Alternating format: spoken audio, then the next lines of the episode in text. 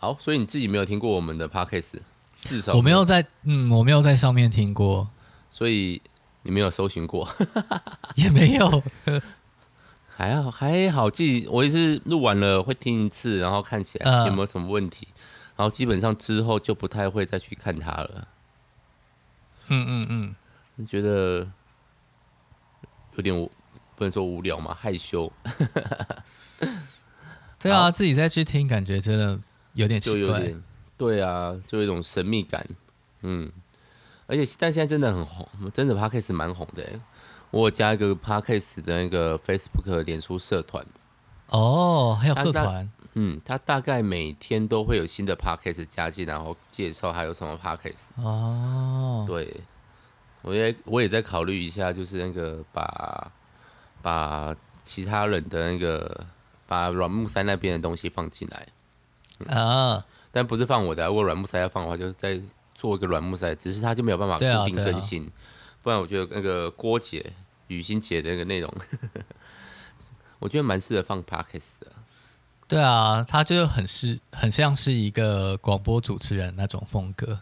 对啊，可是他现在实在太忙，跟你一样在写论文，很忙，真的很忙。而且她之后可能还要去中国陪她老公，舍命陪君子这个意思。呃，前往集权国家。好，那我们这次要聊的东西刚好也跟这个有点类似哈。呃，所以呢，先自我介绍，大家好，我是软木塞的大发。大家好，我是喷。好，欢迎来到喷发互推。好，主题曲。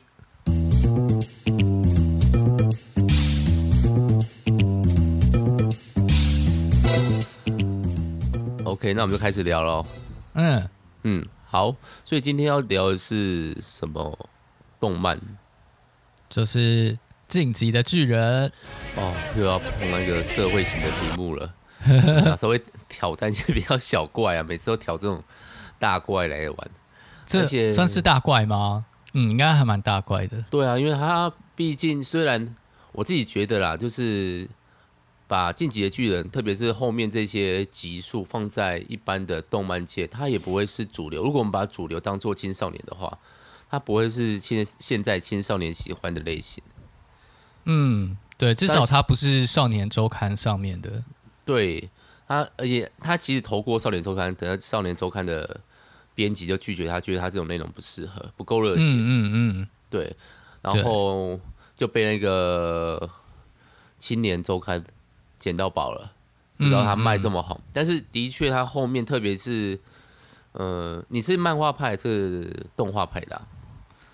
我基本上是先开始看动画，后来才开始追漫画。对，所以我基本上是两个都看。我是漫画派的嘛，我一直都是对，嗯，然后漫画自从哎、欸，先跟大家跟听众讲哈，我们这一个那个。节目是不限制暴雷这件事情的、哦，对啊，今天讨论感想就很难避免讨论其他的剧情，对，对，所以暴雷注意，嗯嗯嗯嗯之类的，OK。好，那自从他们，特别是那个遇到大海进入那个，我忘记几年后了，他们是三年后吗？还是两年后？四年吗？三年？四年？对，那剧情就直转急下，变得很，我觉得某种程度上很争议耶。哦，说说看，为什么很争议？就，就是好，之前都是在杀巨人，巨巨人是个很纯粹邪恶的存在。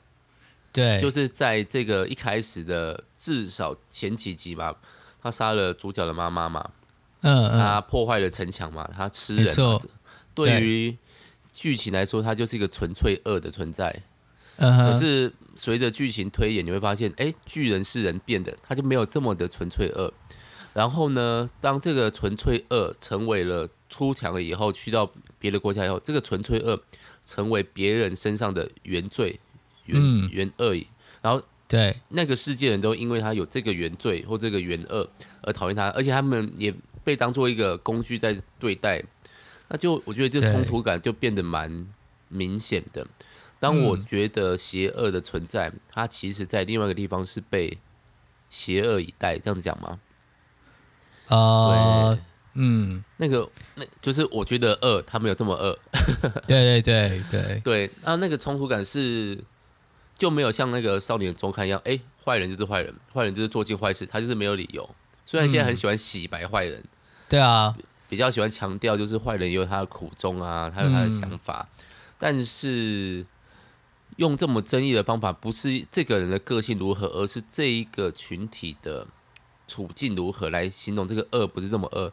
我觉得对于呃，我不能这样，不能说小看年轻人啊，但是我觉得有时候是有难以判别的。嗯嗯、呃，对对。在动漫里面很容易就是我需要，因为主角毕竟是要经过一个勇者之旅嘛，或者那个叫对对对对，对他需要一个被打和打倒的对象。嗯嗯嗯。可是当主角就会成长。对，那现在现在的戏剧通常会变得，我打倒了呃一个邪恶的敌人以后，就会有个更大的邪恶敌人出来，来维持那个东西出来。嗯、可是。呃，进击的巨人比较不是这种感觉，他好像是我站在这个邪恶的立场以后，发现我也我也可能是邪恶的，呃，或者对，我打倒那些人，他他们才是可怜的，呃，他们也不过是十二岁就被送来我们这个地方侵略我们的，他们有他们的苦衷，他们有他们的国家要顾，对，嗯，所以我觉得这个东西，嗯，特别是后就是后后面的那个。视野放开了以后啊，世界观变大了以后，嗯、那个冲突性变得当然是变得强烈。可是对于青少年来说，我就觉得没这么热血了吧？嗯，对啊，我觉得作者他一直都在挑战观众的立场，观众就是嗯，嗯在观众一开始进来的时候，很自然就会开始先认同主角群，呃，认同艾伦啊，嗯、认同米卡莎这些人，然后。嗯可是后来他就会一直让你去挑战，说：“哎，这些人真的是想象中的那么好吗？”然后你觉得巨人是坏人，结果后来发现巨人其实也是人。所以当这个调查兵团他们每次杀出去的时候啊，都要说“为了人类而战”，那这个口号就变得很有趣了。为什么叫做“为了人类而战”？是为了墙内的人类吗？可是巨人也是人类诶，那怎么能够说是为为人类而战呢？那就到后来发现啊，竟然墙外还有其他的人类，所以到底什么叫做为人类而战哦？这就很有趣。对啊，所以我觉得他比较跳脱了一般的正邪两立的那个二元论。当然，现在的动漫也比较不强调二元论的啦。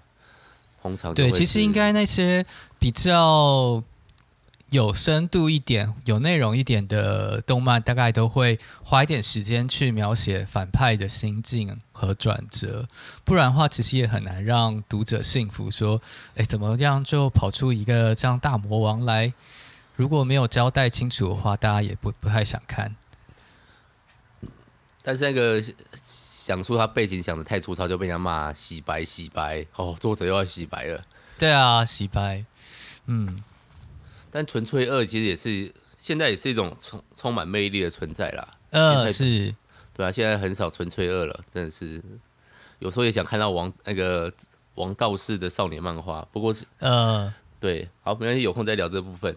那你对巨人还有什么嗯不一样的思考或者内容吗？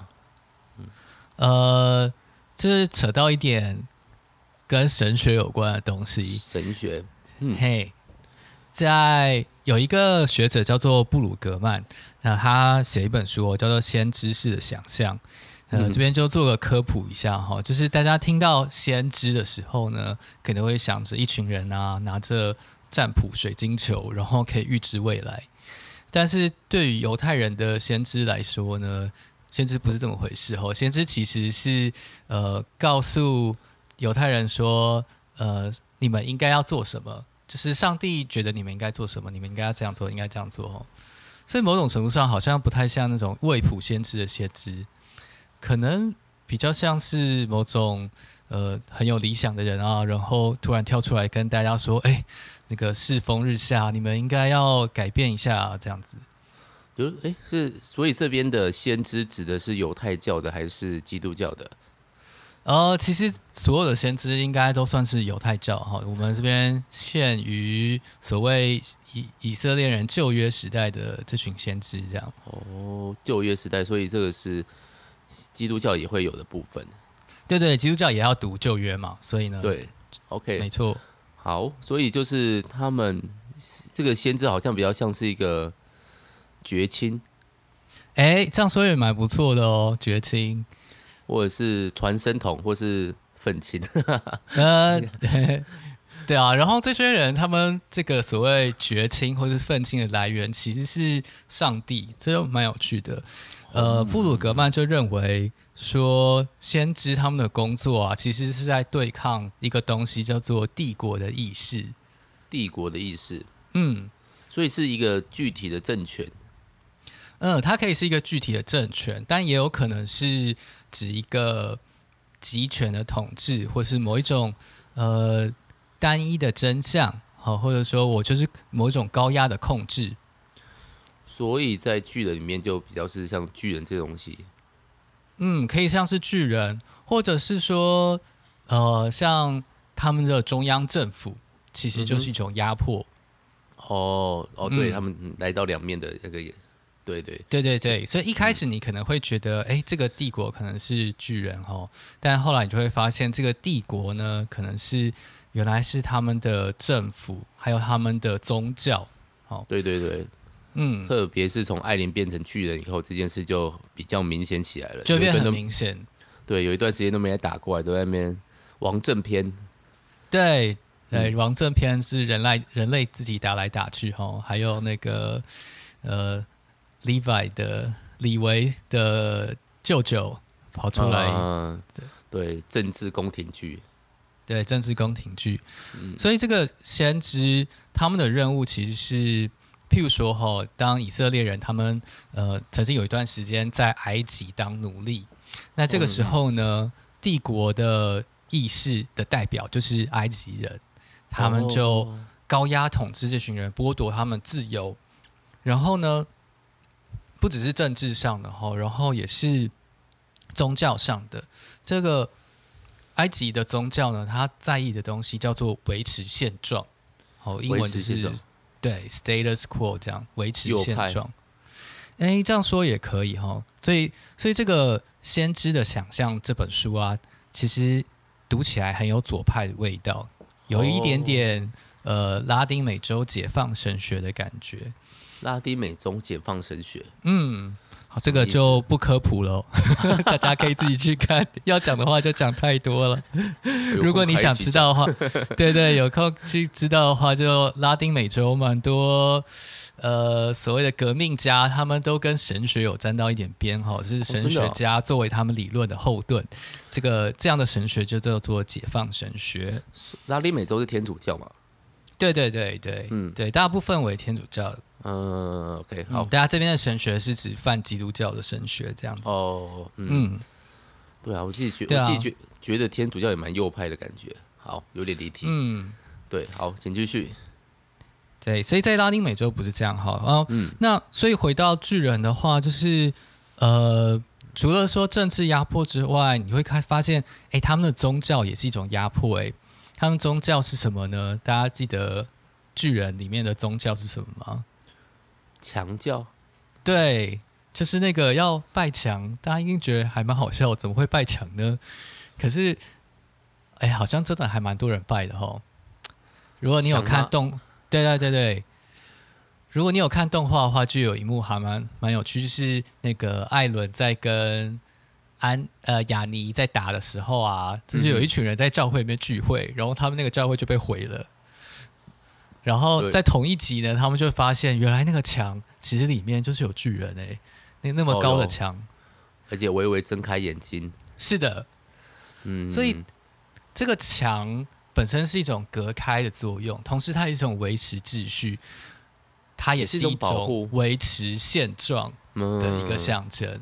所以墙墙教存在其实是要。让这些人民去相信墙的存在是很好的，他们不要越过墙去做任何其他的事情，所以人民完全不知道墙墙外面是什么。对，那像呃阿尔敏的爷爷就给他一本书，我就发现，哎，里面有外面是有什么很大的海洋，是充满盐的大湖泊，里面的水怎么喝都喝不完。那这些事情对他们来说是完全无无法想象，而且知道的人呢，还会被灭口后。譬如说，这个艾文艾尔文团长他的爸爸是个历史老师，嗯、他就很想要知道墙外的真相，历史的真相到底是什么。可是政府还有宗教压迫呢，就直接把呃艾文的爸爸就灭口了。对，所以这个就是巨人在当中啊，他就对于。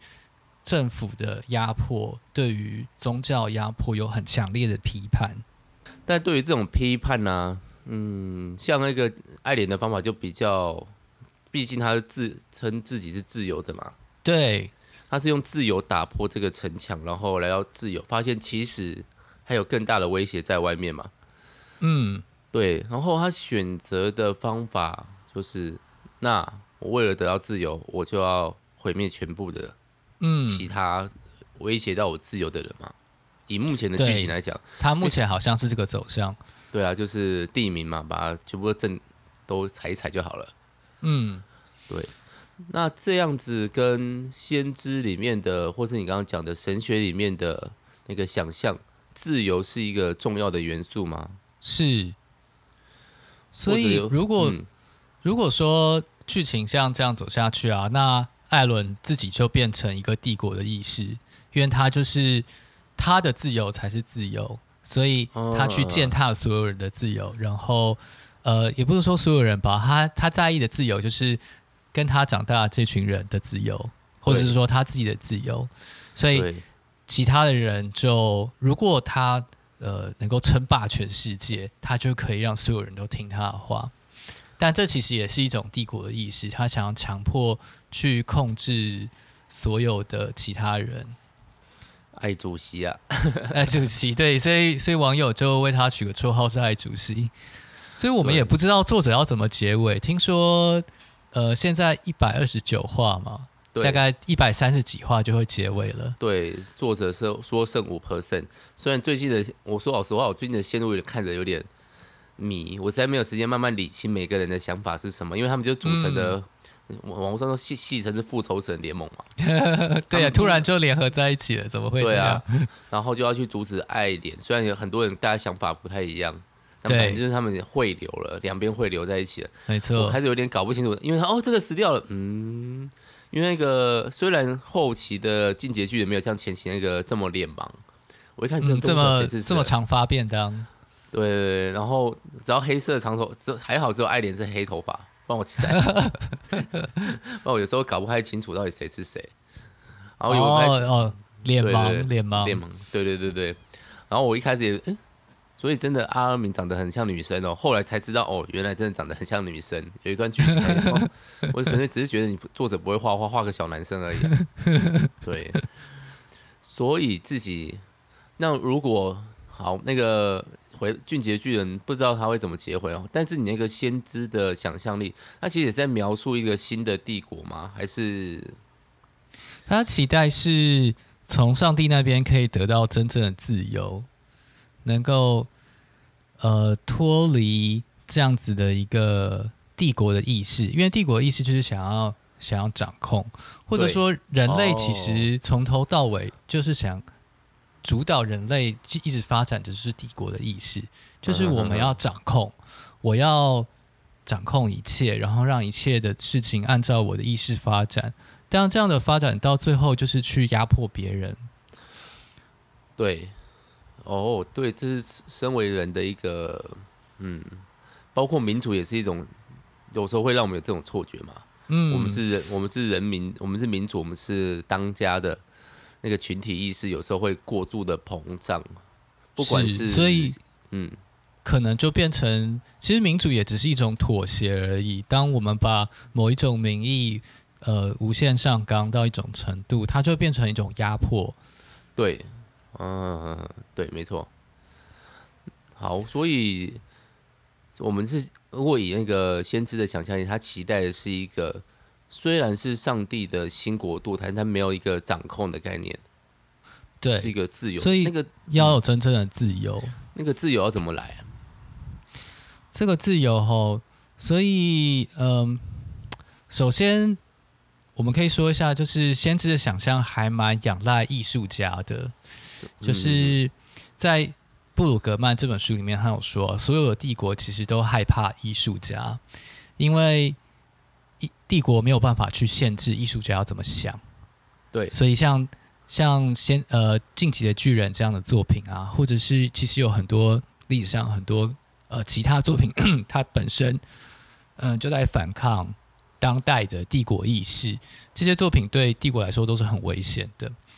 哦，包括一些书写啊，言也要言言论掌控啊。对对对对，也要主、啊。所以当当艾伦出现的时候啊，他他本身对于这个国家，对于王政府，就是一种异类的存在。他的存在将会带来很大波澜，最后就是推翻了这个王政的政府。对，所以这对这艺术家对于呃对于帝国来说是很危险的。那另外再讲先知要怎么样达到这样的目的，其实呃在圣经里面给的答案就是耶稣这个人这样。哦，嗯，哦，耶稣就是萌萌们的耶稣，嘿嘿，是没错，就是他，嗯，就是他。但这边要说。耶稣到底跟帝国意识就呈呈现一种还蛮蛮有趣的对比，就是帝国其实最重要的就是要去掌控，但是耶稣所达成胜利的方式呢，去却是透过不断的放弃和放下。比较好听是说解放吗？嗯，这样说也可以。放弃，放弃，比如说放弃什么？放弃去掌控的权利。比如说放弃钱财啊这种东西吗？放弃钱财，放弃权利，放弃制度，就是、放弃很多，最后他放弃的就是生命。哦，嗯，放弃自己，放弃生命，对，放弃自己。哦，所以借由这种了然，怎么听起来越来越像佛教了？了然一生的状态，达到了。不被物质或是意识上面的控制，而了然一生，哎、欸，决然一生，我每次都念错，嗯，这种感觉，嗯，对，我觉得这样的一种放弃，或者是这样子，或者说以先知的想象力这本书来讲是批判，这样的批判的重点倒不是说对物质或是对什么批判，而是对于所谓这个人类要掌控一切的这种意识的一种批判，嗯。而透过这种批判呢，带来一种新的希望，就是这种新的希望，就是人类可以不需要去掌控而能够活着。这样的确，那就带来真正的自由。对，这样听起来真的很自由。嗯，我们现在越讲，要想要什么修行书的感觉。但对啊，当然当然不是说我们要去当个隐士什么的，对，而是去对抗这样的帝国的意识。对抗这样子对帝国意识，嗯，构造改革的部分，嗯，所以其实我们之前在我们刚刚说到巨人的作者啊，一直去挑战读者的立场，然后呢，去让你看看，呃，这个马雷国他们那边来的那些人啊，莱纳他们他们的立场，他们的想法是什么？对，这个其实就是这本身也是一种批判，对于所谓。对于某一种帝国意识是什么帝国意识呢？就是每次我们在读这个作品的时候，我们都期待一种英雄般的故事。这个主角变得很强，好，一开始可能被打很惨，然后后来呢变很强，然后就打败坏人，然后就呃获得胜利，呃，也许可以抱得美人归啊，也许可以获得什么什么东西这样。这大概就是、嗯、其实是每一个。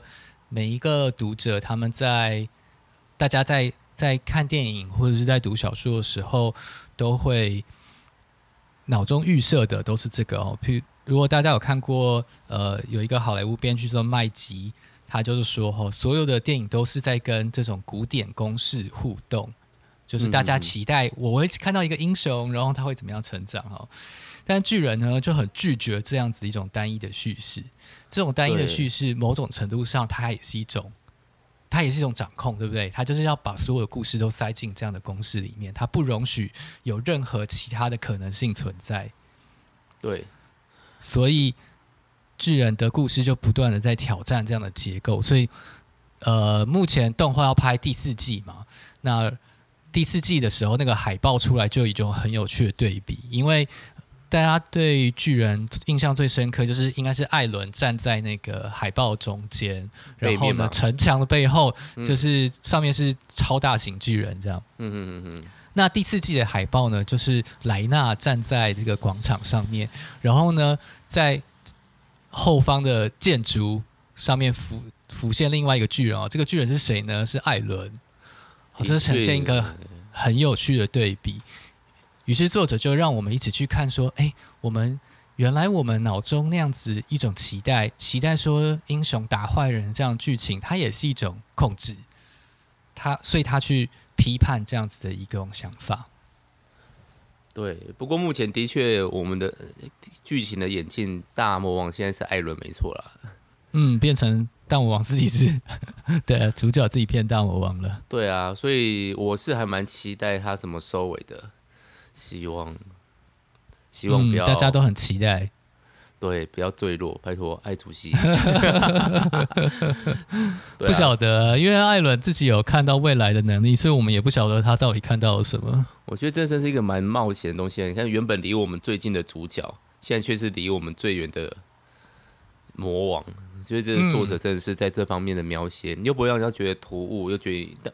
而且的确，在论战，就是在我看到的论战上面，的确就是会慢慢的如剧情中的汇流成两个。我们应该为自己的自由杀死其他人吗？还是我们应该为了其他人的自由妥协自己？嗯，对，像像他哥哥就是妥协自己嘛。你们大家都觉得我们不好，我们就我们就我们就那个灭种就好了嘛。对对对。然后艾伦就不是，我为了我的自由就是要把我们不是畜生，我我们不是猪，我们就要嗯，没错。好，期待他有个好的，至少是合理可信的结尾。非常期待。对啊，毕竟要皆大欢喜，大概有点困难的啦。嗯，对。好，那今天差不多就到这边吗？嗯，好啊。好，那我们喷发互推就下次见啦。大家再见，拜拜，拜拜。